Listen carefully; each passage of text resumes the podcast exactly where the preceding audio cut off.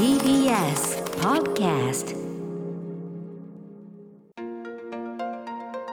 時刻は夜8時になりました。TBS ラジオキーステーションにお送りしているカルチャーキュレーションプログラムアフターシックスジャンクション。この時間はアトロックスペシャル。セリース音で振り返る昭和ノスタルジー。ナビゲーターは TBS アナウンサー清原正宏。そして TBS 新人アナウンサーの小沢光輝です。さてこの時間は激動の昭和を彩った懐かしい出来事を音の記憶で旅するスペシャルプログラムです。本日訪れるのは1987年昭和62年6月20日土曜日。今から34年前です。台風並みの強い風が吹き荒れたかなり大荒れの週末だった ということなんですがそんな中ことが起きたのは後楽園球場。うんまあ、今のね東京ドームのすぐ隣にあったんですけれどもこの年が後楽園球場の最後の年ということになったわけですね。1987年6月20日土曜日後楽園球場で起きた音の記憶がマドンナの初来日コンサート「Who's That Girl ツアー」というタイトルで企画されたワールドツアーで日本でも5つの公演が組まれました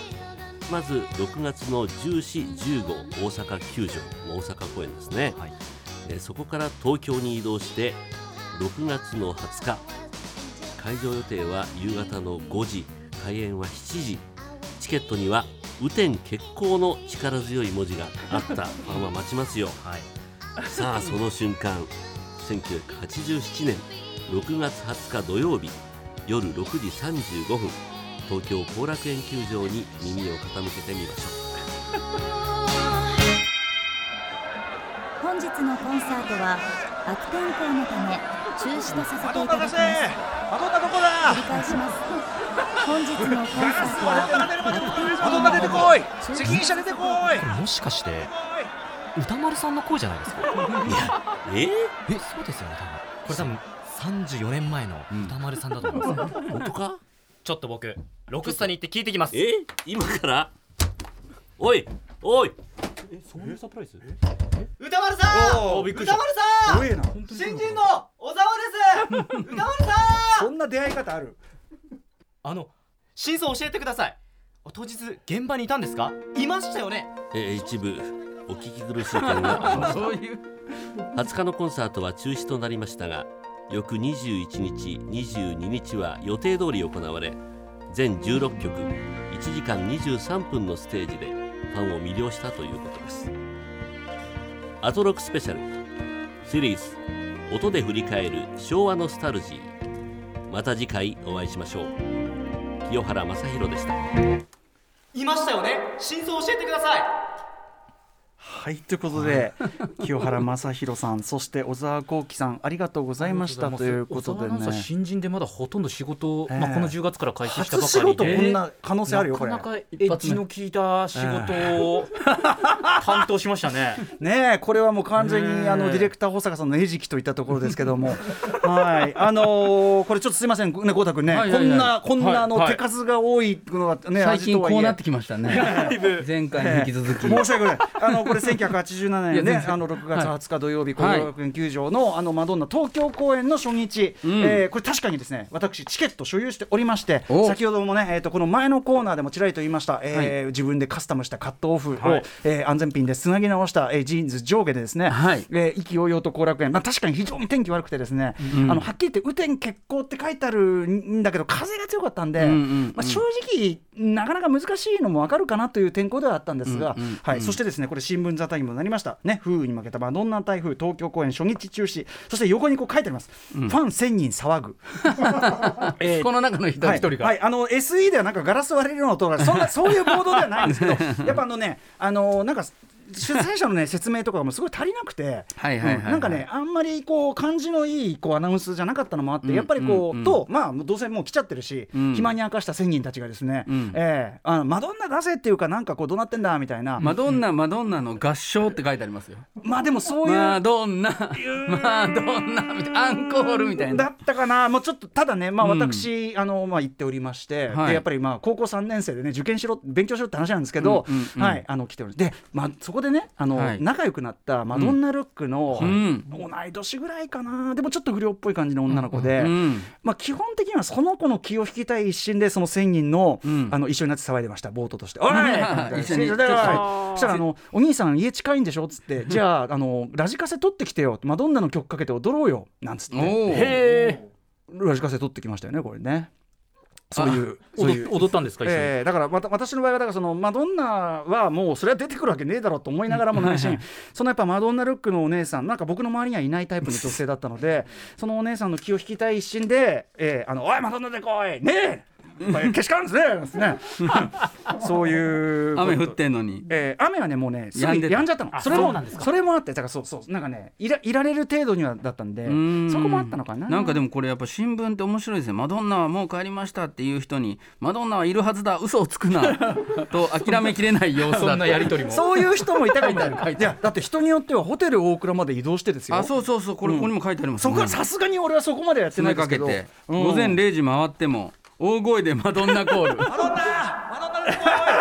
これが実際繰り広げられていたと。それはねよくない。まあファンシー。でもそれだ一け曲歌ってと叫び続けた。歌うかって話だけど。あの話だけどでもそれだけやっぱりそのこれこのニュースが伝えてるのは、まああの若き日のね佐々木史郎少年の話もさることながら、うん。それぐらいやっぱ本当になんていうのかな国民国民的にじゃないけど、うんまあ、だうん知らない人いなかったし、うんうん。あの誰もが知る日本人も誰もが知るスーパースターで、うん。えーでやっぱその紛争した人が、まあ、うん男女問わず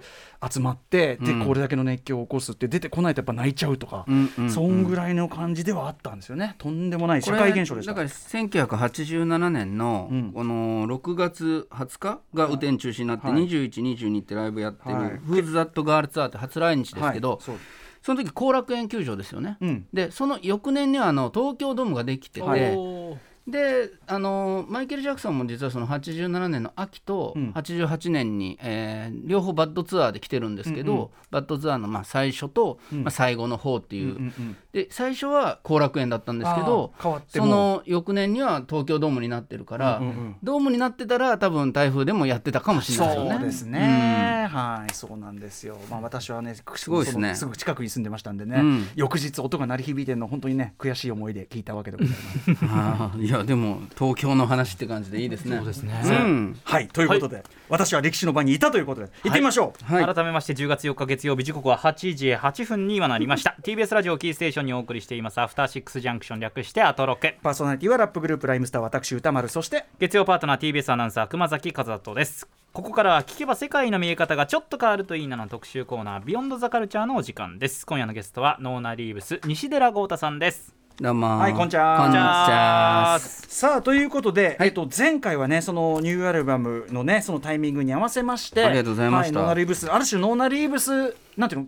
特集こう逆今までのね、はい。80s とか洋楽研究の逆ルートというかそうですね。ね、 NONA REEVES の作品からさらにそのいやめちゃめちゃ面白かったしあの、はい。ますますやっぱり NONA REEVES ファンになった特集でもございました。ありがとうございます。はい、ディスコグラフィーね、アルバムでございます。さあ、という、あ、ちなみに、先に、今、 Seventeen、ちょっと言っとこうか。はい。7インチ出すんですもんね。そうなんですあの10月6日に、えー Disco Amigo という曲と今かかってる Seventeen の両 A 面で、まあ、 side A side B か、 Disco Amigo が A 面かな、うん。アナログを今度シングルとして発売するんです。7はいインチシングル。かわいい。7インチシングルで、はい。すごい嬉しいというので、まあ、ぜひゲットしてもらえればなという。 Seventeen は名曲やね、これね。ありがとうございます。最高ですよ。うん。最近個人的にも7インチめちゃあの集めてて、あの本当コロナが明けた暁には、うんあの DJ 福武さんじゃないですけどあー7インチ DJ で DJ したいなと思って。あのもう本当僕の夢は歌丸さんと 80s ナイトを、またね。80s イブニングでもいいから、うんうんうん。いつかやれればなっていうそうだね。あの1曲ずつアナログでかけるの目標に買い続けてたら結構なかなかおあの終わらないんですけど。なんかクラブイベントとかじゃなくてもね、リスナーさんね、来やすいような感じのイベントオープンエアのとこでやれたらいいですよね、それもいいね、なんかね、うん。ちょっとね、いずれはね、計画しましょう。計画しましょう。イブニング 80s ね、はい。あのお昼でも。うんということで今回、えー、80s ポップ戦国武将図鑑次々いろんなアーティストを扱ってきましたが、はい。今回はなんとマドンナ。はい。でかい、でかい。これ僕あの本当にウィークエンドシャッフル時代から、うん。まあ、何度となくあのこの歌丸さんの番組で、えー、80s 音楽の話を、うん。もうここれでもかっていうぐらいしてきたんですけど、はい。マドンナの話一回もしてないんですよ、ね。ちゃんとはあのい曲とかの単位ではあったかもしれないんですけど、はいあのー今回その 80s 戦国武将図鑑っていうシリーズでやってない人をやろうと言って、はい。まああの Tears for Fears とか、ディラン・デュランとか、うん。フィル・コリンズとかカルチャークラブ4月からやってきたんですけど、うんうんうんいやちょっとこれマドンナを特集しないと、終わ終わるに終われないというかね、そうだね。なんかやっとかないと。でななんか避けてんのかなぐらいに思えちゃう。いえそれまではあのもともと来日公演とかに合わせて特集してたのでジャネット・ジャクソンのあの来たらやるとかで、うんうんうん。マドンナもタイミング待ってたところあったんですけどはい。あの今回ちょっと前半かな？せさっきの来日直前ぐらいまでのうん。1987年の春あたりまでのマドンナっていうことで話せればなと。と。にかくマドンナというのは、はい。それこそその意味ではだっていまだに現役第一線バリバリだから、63歳でね。お恐ろしい人ですよ。そうなんです。80年代から、はい。いや一回なんか第一線から引いたことなくない？そうですね。スランプみたいなのがあんまりないないようなんですね。方で。であの8月にはワーナーミュージックにもう一回戻るみたいなニュースもあってもともと彼女はワーナーからデビューしたんですけれども、そういったのもあって、まあ、あの年末あたりに新しい CD が出るかもしれないとか、うんうん。これまでの作品のデラックスバージョンとかがどんどんちゃんと出るかもしれないって言われてる、はい。まあ、ある意味旬な、まあ、いつも旬ではあるんですけど、タイミングなので、うん。今回その前半のはい。マドンナをはい。今日は話せればなと思ってきました。了解でございます。えっ、といいのかな？ここなんかはい。はい、ということで、えー今回は1980先ほどねあのはい。後楽園で私が騒いでいた頃ぐらいまで、まで。うん。全然ピンとこないと思いますけど。な87年はい。の、はい。えーマドンナ特集パート1、ゴータさん、えーお知らせの後からよろしくお願いします。時刻は8時14分です。TBS ラジオキーステーションに生放送でお送りしております。アフターシックスジャンクションこの時間は特集コーナービヨンドザカルチャーをお送りします。ゲストはノーナリーブス西寺豪太さんです。80s ポップ戦国武将図鑑。今回はマドンナ編のパート1をお送りします。1987年春初来日公演直前までのマドンナを今回はピックアップしてくれます。それでは豪太さんよろしくお願いします。よろしくお願いしますはい、えーなんかね僕今回改めてマドンナまあマドンナっていう人は本当に本,、本も、まあ、出てるといえば出てるんですけど今僕もいくつか持ってきたんですけど、やっぱ常に現在進行形な人なので、うんうん意外にこうか語られたり、その書物になったりっていうのがこのあのスケールの割には、はい。まあ少ないかなと常にまあ進化してるんでそのなんつうのかな解雇してなんとかっていう感じの方じゃないっていうのはあるんですけど、ただ今回考えてやっぱりマドンナこそが、うん。80s ポップそのものだったんじゃないかなと思うんですよね。っていうのはまあ音楽的に彼女よく自分でもおっしゃるんですけど、うん。私は特別歌が誰よりもうまいわけでもない誰よりもダンスがうまいわけでもない。だけど私はスーパースターになる,、んうん。なる自信があるし、ななったっていうおっしゃるんですけど、実際に、えー作品売上数はおよそ3億枚以上、まあ、いろんな説があるんですけども、そしてギネスワールドレコーズにおいて全世界で最も売れた女性レコーディングアーティスト、ん。史上最も成功した女性アーティスト。という記録も持ってるんですけど、はい。何よりその80年代から現在までずっとヒット曲を飛ばしてますしもっと言えば2000年代の「ハングアップ」だったりっていう曲が、マドンナ史上最も売れたシングルだったりもするので、意外にその 80s で、まあ、僕らというか、まあ、多くはこの今後ろでかかってる「ライカーバージン」とかがはい。代表曲とする人も多いかもしれないんですけど、実はそのヒットの規模で言えばどんどんどんどんグラミー賞を取った90年代の「レイ・オブ・ライト」とか、もうところどころその時代時代に傑作を残していくすごい、まあ、方なんですけどなんで僕がその 80s ポップそのものだってマドンナを思ったかというと、はい彼女こそが90年代のポップもクリエイトした張本人だからと思うんですよね。その先の時代も80年代に用意していた側、そうですね。80年代と90年代の違い。うん。時代とか空気とか思想とかファッションの変化をうん。一番先に客観的に捉えてまず90年代の姿っていうのを自分から攻めていって作った人だからマドンナがこうしたから今までのままじゃダメだっていうふうに周りが気づいたというか。なので80年代に活躍した例えばデュラン・デュランとかフィル・コリンズとかを80年代のアーティストっていうのはある意味正しいんですけど、はい。90年代にはさほどそのヒットを飛ばさなかったり、時代に合わなかったから、まあ、それはあの自分たちの意思でそのあの、爆発して増大していくエネルギーみたいなのを止めたっていうところはあるんだと思うんですけど、それぞれのアーティストがねダリル・ホールジョン・オッツにしてもそうです、もうそのヒットしてみんなに愛されてあのいろんな人に聞かれてっていうのを求めなくなったという、あったにせよ、マドンナは客観的にん。80年代私これやったからもうこれやらない。90年代は私こういきますっていうのを、まあ宣言したからこそ、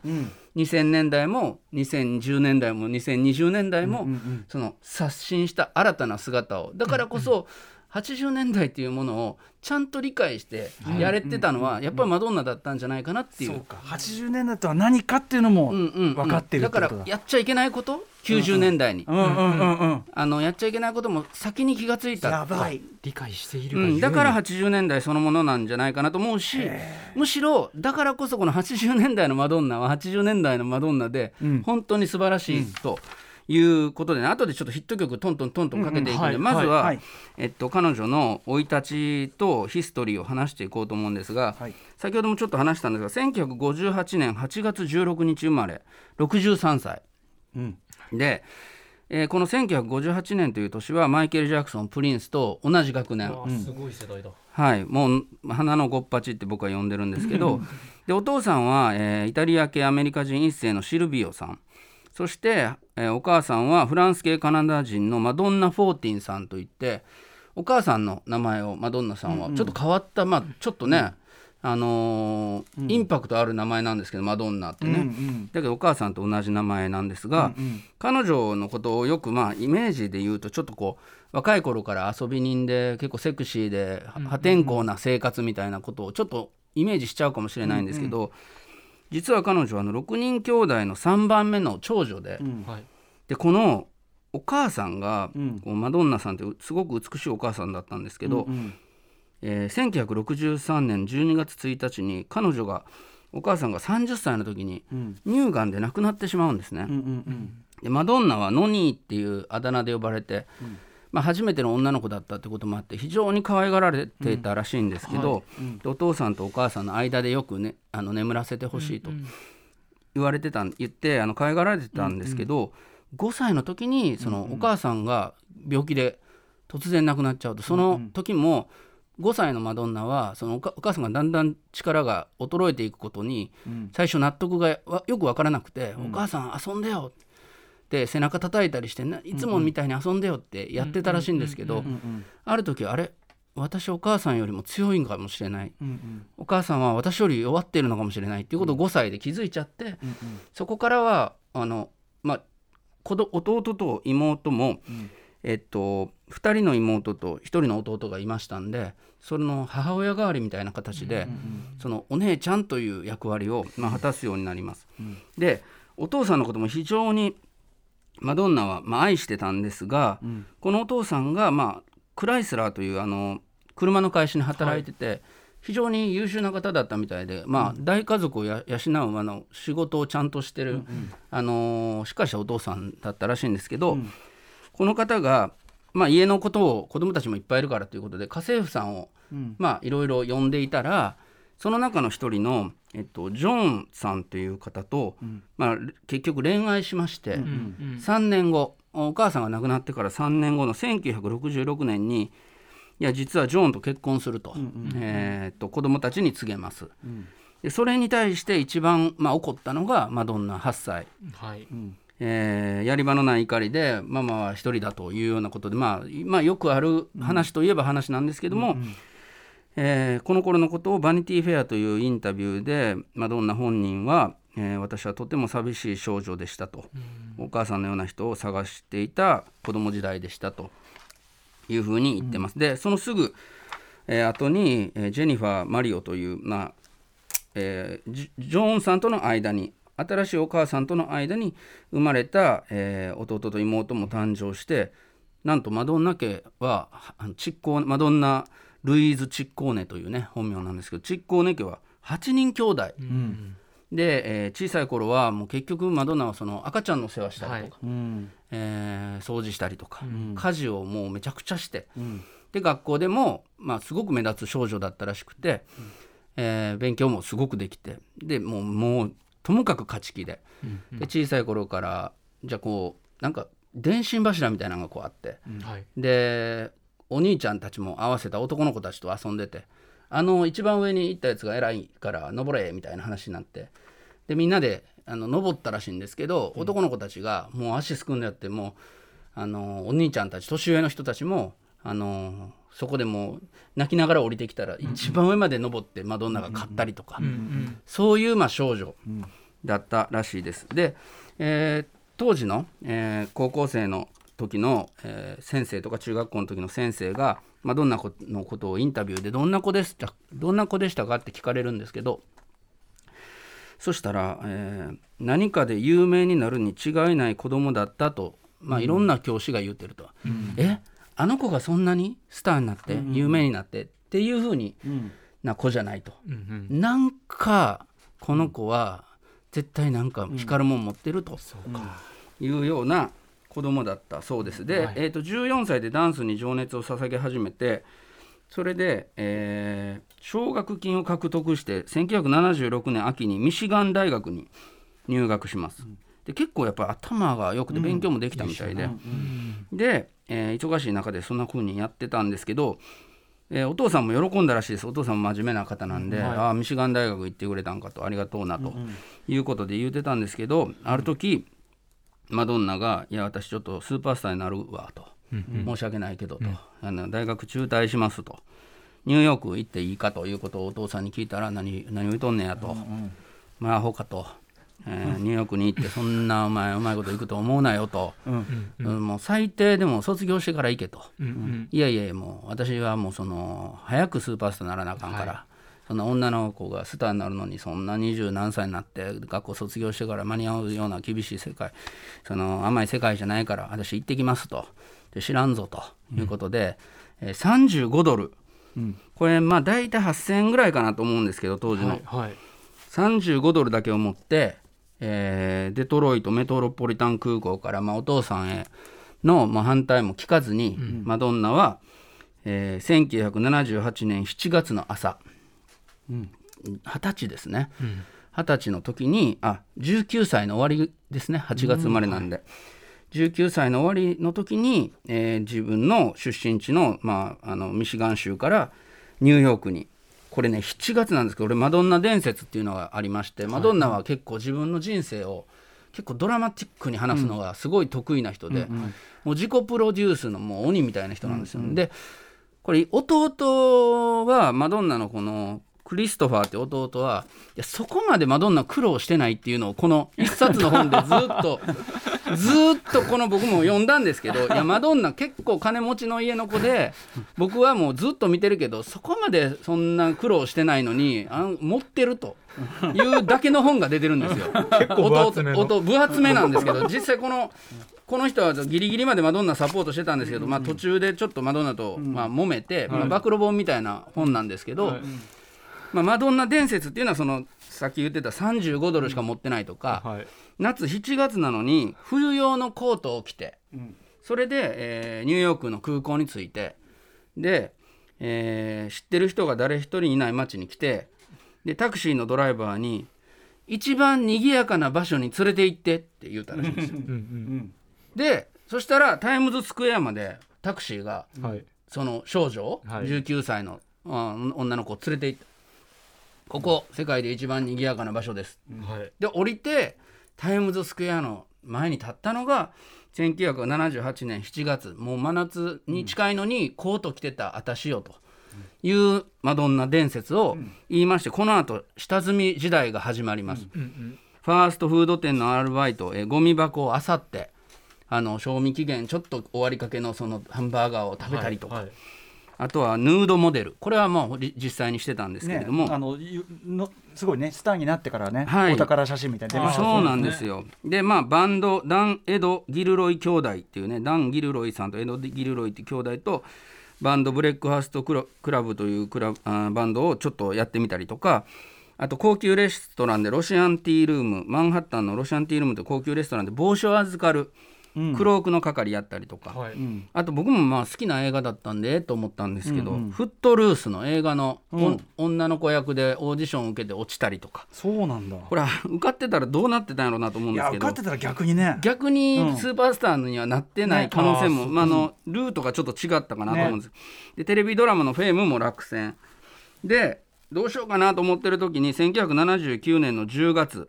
まあ、上京し上京っていうのかなニューヨークに。上京してから1年後ぐらいにちょっと低予算映画ですけど主演してもらえませんかという、ね、オファーがあって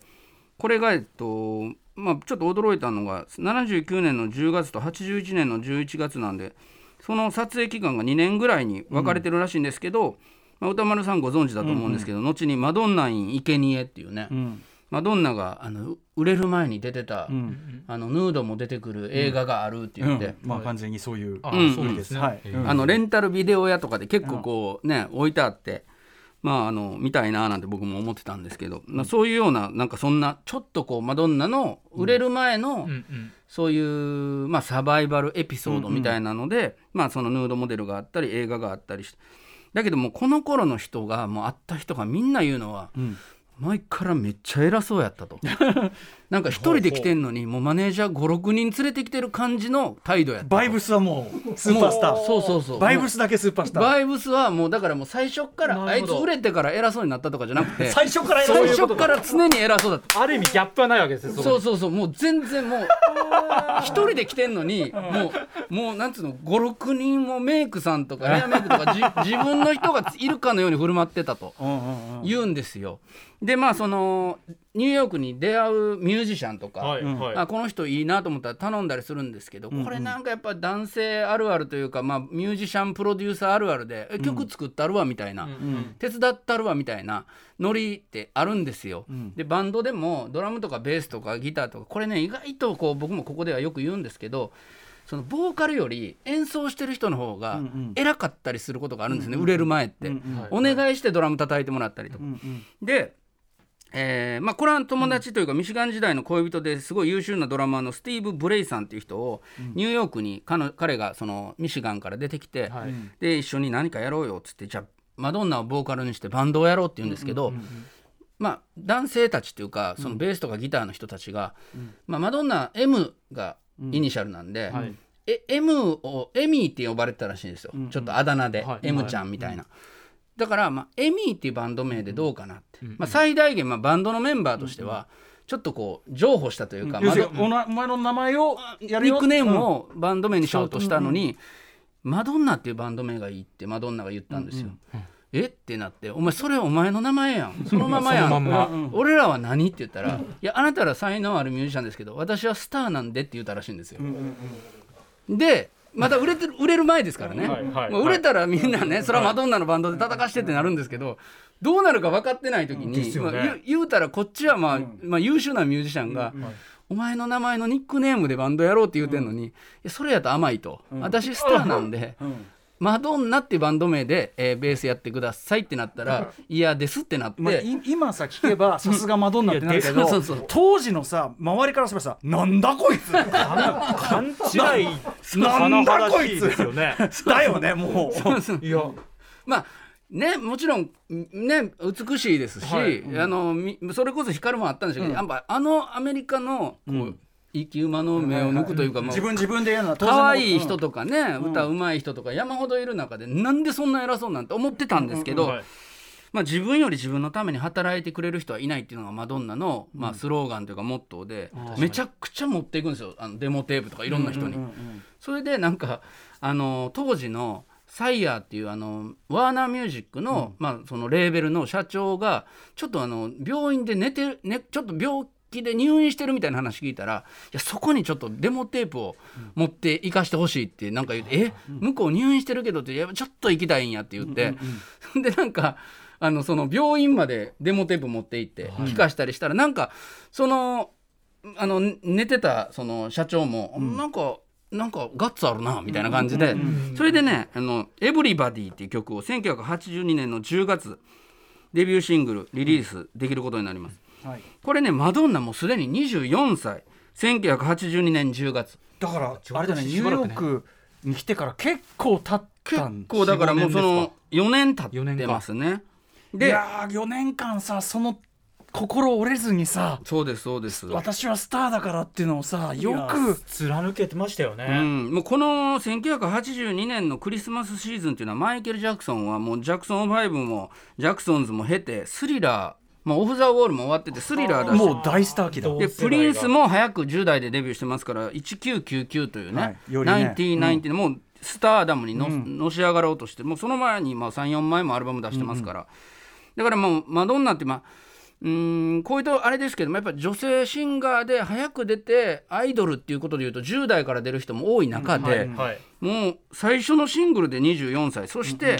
えーバーニングアップという日本では名前付けられてる1983年7月リリースのファーストアルバム「マドンナ」が出る時にはもうそのヒットしてる時には25歳になろうとしてるということでね、比較的遅咲きだった。かなり遅咲きだったと思います。えでその遅咲きのマドンナがもう今も僕も大好きなこの曲、えー大ヒット曲「ホリデーという曲をリリースしますのでぜひちょっと聞いてもちょっとなあのイントロからかけてもらえますかね。はい。これはですねこの頃に仲良くなったプロデューサーのジェリー・ビーン。ジェリービーン。うん、この方もマドンナの才能に惚れ込んでまあいろいろまあいろんなアーティストと会って次々曲とか作るんですけどこのデビューの時はジェリー・ビーンと付き合ってたとも言われてますけれども、この曲も本当タイムレスでね実はそのラ「えーライカー・バージン」とか「マテリアル・ガール」後に出る曲よりもある意味ちょっとこう、時代を超えた本当本当あのダンスヒットとなっております。ホリデーマドンナ聞いてください。はい、えーホリデーこれはあのカーティス・ハドソンリサ・スティーブンスってマドンナとの曲でもジェリン・ビーンさんの曲でもないんですが、まあ、この曲はもう本当に何度も何度もヒットしてるんですよ実は、何回もシングルカットされててイギリスでは3回ぐらいトップ10に入ってると90年ラップバージョンもあるしねホリデーラップ、うんああそうですよね、いや僕もまあこの身も蓋もない話なんですけどファーストアルバムがやっぱ一番好きかもなと。いや最高ですよ。ずっと好きなんですけやどばいよ。い時も、まあ、もちろんあの波あるんですけど自分の中ではねファーストアルバムは本当にタイムレスな良さがあってそれでね来ちゃった。もう次の曲。来ちゃいました。もう世界で一番いい曲。あー出た。世界で一番いい曲。その一つ。その一つ。もうこれはもう世界で一もうどこで拷問されても世界で一番いい曲は この曲だと僕はそれしか言えないぐらい。まあ何曲かあるんですけど。何曲もあると言われてますけど。ただまあこれレジー・ルーカスさんというプロデューサーが、えー作られてプロデュースされた1984年2月15日に、えーアメリカでもナンバー10、えー10位のヒットになりました、えー聞いてください。これちょっと長めに聞きたいな、ボーダーライン。どうですかね歌丸さんも。いやいやいやもうそれは私も拷問されてもボーダー譲れ ないと思う。嫌いとは言えない。折れない。大好きです。これどんどんどんあの後半のさまた歌いましちょっとこう変わるところとか、そうですねもうたまんもうすべての音が好きこれまたねミュージックビデオもあのマドンナのちょっとなんか実話みたいな話で、うんはいはい。その女の子がどんどんスターになっていってその地元の、まあ、ちょっとかっこいい、あの男の子がいるんだけど、まあ、芸能界というかエンターテインメント界で女の子がどんどん、ん。あのヒーローになヒロインになっていくときに、んカメラマンとか新しいなんか才能ある、うんうん。なんか男が現れて、ん。でその地元のあの当時付き合ってわ若い頃付き合ってた子とちょっとずつ差が出てきちゃうみたいな、木綿のハンカチーフの逆,、逆版みたいな、あの US 木綿のハンカチーフみたいな、女の子がスターになっていて、男がなんかちょっとこう拗ねちゃってみたいな、うん。そういうまあビデオだったりして、んまあ、そういうなんていうのかな女の人がどんどんどんどん、まあ、こう進出せあ社会進出していって、自分の力で輝いていくっていうもの、で、まあ、後々結局ママドンナは結婚したり、まあ、その後子供生まれたりするんですけど、結構あの日本で言ったら松田聖子さんもそうですけど、うんはい。やっぱこの80年代のその世界中の,、ん。あの歌手とか女性アーティストにマドンナがやってることっていうことであもう結婚してもアイドル、えーアーティスト続けてもいいんだとか、そういった意味でそのなんていうのかなこう、いろんな余波がある人だと思うんですね。で、はい。結構叩かれたりとかなんじゃこいつみたいなことも、まあ特に男性的なマスメディアからはもう笑われたり叩かれたりもしたんですけど、そこを曲げていかないっていうマドンナのその精神はもうスタート地点からこう、うんうん。はっきりしてたんですが、はい。えー次のアルバム1984年から85年にかけて大ヒットするセカンドアルバムが「Like a Virgin」というアルバムでこれはねマドンナにとっては実は私がプロデュースしたいと行ったんですがいやいやちょっと待てと、あのナイル・ロジャース先生に頼んだ方がいいよとレコード会社に言われて、まあ当時はもうね。うん、この時、まあ、デビッド・ボーイの「レッツ・ダンス」もヒットさせていたりとか、まあ、ナイル・ロジャースさんの話はデュラン・デュランの時もしましたし、割といろんな場面で出てくるんですけど、はい。えーシックというバンドがいて、えーギターがナイル・ロジャースさんベースがバーナード・エドワーズさんでドラムがトニー・トンプソンさん。で前々回かな「The Power Station」っていう、デュラン・デュランが2つに分かれましたよって話した時に、はい。バーナード・エドワーズさんがプロデュースでドラムがトニー・トンプソンだったっていう話もしたんですが、まあ、この曲もいわばバックバンドはシック、で、えーディスコミュージックのもう、まあ、代表的なアーティストですけれども、えーマドンナが、えーシックの演奏で歌ってるというような、えーアルバムですね。えーこの後聴いてもらう「マテリアル・ガール」という曲も同じような布陣で作られている、えーヒットアルバムなんですが、この「ライカ・バージー」と「マテリアル・ガール」に関しては職業作曲家が作った曲で、えートム・ケリーさんビル・スタインバーグさんピーター・ブラウンさんロバート・ランズさんっていうだからまあいい曲集めて、この曲マドンナに合うんじゃないかということで、えーシックのナイル・ロジャース中心にアレンジした曲なので、確かにこの曲でマドンナ人気は爆発したんですけど、まあちょっとこの後のマドンナのことを考えると、実はこの「ライカー・バージン」というアルバムは、まあ二類打的な、この後のマドンナということを考えると、ちょっと薄いかだから今もちょっと評価は落ちてきてむしろさっきのホリ,、デーとかボーダーラインの方が時代を超えたかなというようなことで、では、まあととはいえ1980年代のポップスをもう象徴している曲ですね、はい。えーマドンナの「マテリアル・ガール」聴いてください。はいマテリアがある、はい、マドンナでマテリアルガール。この曲、まあ、ライカバージンも全米ナンバーワンヒット。この曲は全米ナンバー2かな、えー、2位なんですが、1985年の1月23日にリリースされて大ヒットしたと。この辺りでもう決定的にスーパースター化した感はありますけどねそうですね。あのーマリリン・モンローを模したような、はいいや完全にビデオだったりとか、結構まあ8もうアメリカを象徴するスーパースターになっていくんですがこの1985年の1月23日の、まあ、1月の後半に「えー We Are the World USA for Africa」の「We Are the World」という曲がレコーディングされるんですけれどもこの時は実はまマドンナは呼ばれなかったと。ねシンディ・ローパーは呼ばれたんですけど、マドンナは呼ばれなかった。で、えーただ、えーこの後に、えー「Crazy for You」というバラードをマドンナがリリース、1985年の3月2日にリリースするんですが、この曲が「Crazy for You」とバラードが、この USA for Africa の「We Are the World」を蹴落としてナンバーワンになっていくということなので、まあ、僕の中話の中よく本でも「ええ We Are the World」の呪いとかでも書いてますけど、まあ、あの We Are the World に参加しなかったことで、ん。マドンナはある意味、はい。まあ、マドンナ自身のブランドイメージは保てたんじゃないかなと。80年代のね人ってくくりから逃れられたよね。ちょっとそれはあるかなと思ってます。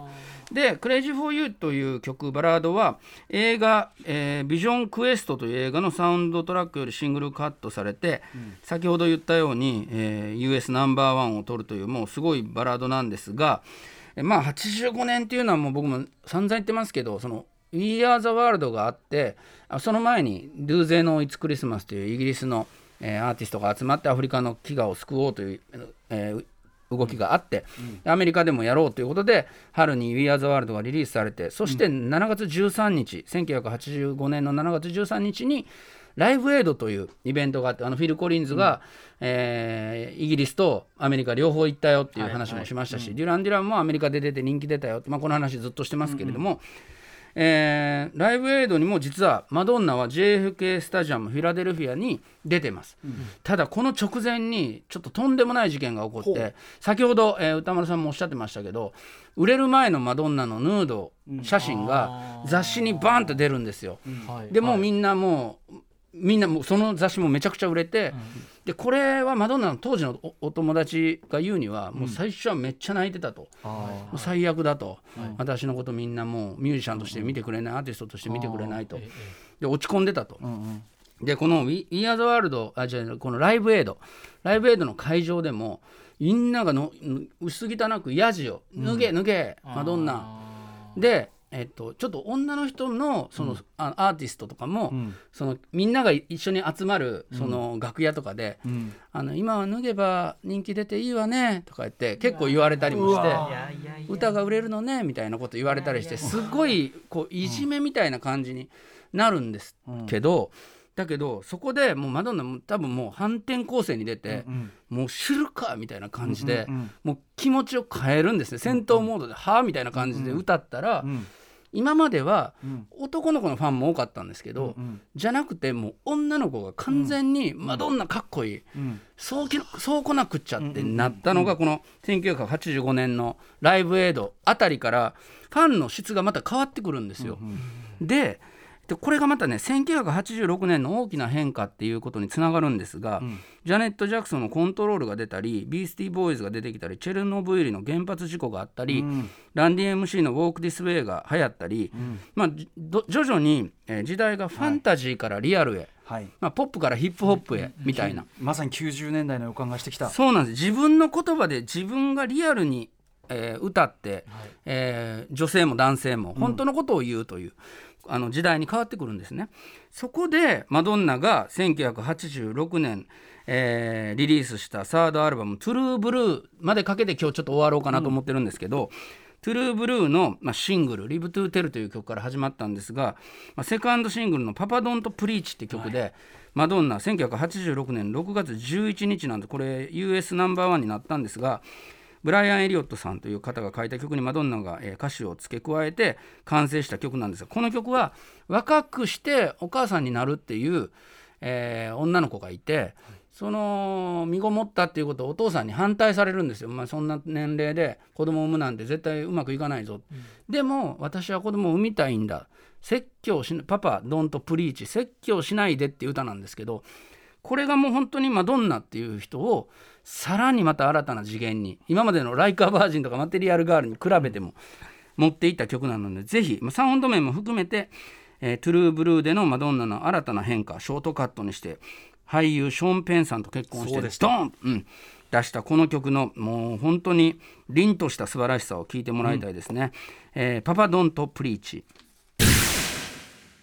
はい、えーマドンナでパパドンとプリーチ。うん。どう熊崎アナは？聞いたことあります？この今日聞いた歌。えっ、といくつかありますけど、この「パパドンとプリーチ」は正直聞いたことなかったんですけど、このなんかストーリーを見てこのマドンナの強さをこう知ってうん。貫き通す力からのこの歌を聞くとはい。なんかまた一味も二味も違う感じですね。そうですね。これ、うんマドンナ物語これ大河だとしたらまだこれ1月とか 2月頭ぐらいの話なんですよ。本当に本当に。本当だよね。今が12月とすると、はい。ものすごい初期のこの86年の初頭なんで、はいはい。うん。ね。なので本当にこれヒット曲あのさっきも「イントゥ・ザ・グルーヴ」の話も出て、ドレス・ユアップとか、ヒット曲めちゃくちゃ今カットしてかけてこれなので、それでもね、はいうん、このアルバムには「トゥルー・ブルー」って僕大好きな曲だった最り「ライス・ラ・ボニータ」まあこれもちょっとねまた次どっかでうん。かけたいんですけど、まあまあ今日で終わるわけじゃないから、うん、このねやっぱり「パパドンとプリーチ」から新しいマドンナが、えーまあ偶然なのかもしれないしやっぱりマドンナっていう人がその時代を感じて、あの人に作ってもらったそのポップソング歌ってるだけじゃ、まあダメだっていうことでマドンナ自身を出したっていう。自分で歌詞を足してんだからね、そうですそうです。僕すごい印象的なのはほらマイケルをさ、はい。あの当時のクラブに連れ出そうとして、90年代に、そう今そんな格好してる人いないわよと、あんたもうそのちゃんと街の空気吸いなさいっつって連れ出そうとす。るだからまさにそれがマドンナのイズムなのよ、うんそういうだから。これねそうそう。どの街に行っても15キロ走ってたんですよ毎日。どんなに忙しい日も、あとさ衣装自分で選択してんだようんね、うんうん。とかね。あだからそのようなその地に必ず足をつける。そうそうそう。感覚を忘れないですね。もそう。の人がどんな格好してるかも含めて体も鍛えてっていうね。そういう意味で、まあ、ちょっとマドンナ特集何回かあ続けていきたいんで、まあ、今のところここで終わってみようかなということで。かっこいいすごい人ですねやっぱり。そうん。の地に足つけ方って何の仕事あとやっぱ有言実行でよかったよね、そう。んの私スターよのままでさ、でもその何もならなかった人がむしろおつむちゃくちゃ多いわけだから、ただのわがままみたいなね、そうそうそう、そう。ですると危険ですけれどもやっぱマドンナさんマドンナじゃあ今回はパート1ということで、はい1月。お送りしました1月から2月ぐらいまでかな。いや本当に本当に。いやいやパート何ぐらいで終わりそうな計算なんですか、いやまあであま今80年代のことを中心に喋ってるんで、まあ、次で終わりたいんですけどね、はいはい。うん、90年代まで行って一旦この、ね。このシリーズでは終わりたいと思ってます、はい。一応 80s 戦国部長だからね。ははい。い、ということで郷太さん今回も最高でございました。えー、郷太君からお知らせこともう一回お願いします。はい、 NONAリーブス、えー10月、えー25日に大阪のビルボードライブ、えーそれから27日に、えー東京のビルボードライブで、えーライブをします。ぜひ来てください。それと、えー10月6日に Disco Amigo と Seventeen のアナログがリリースされます西寺豪太の最高ファンクラブは中田裕二君とチャゲアンダースカの話で盛り上がっておりますので Amazon ミュージックポッドキャスト聞いてください、はいということで、えー、引き続き豪太君これもよろしくお願いします。よろしくお願いしますこの日の時間は西寺豪太さんによるバナナ特集パート1でございました。ありがとうございました。ありがとうございました。After Junction.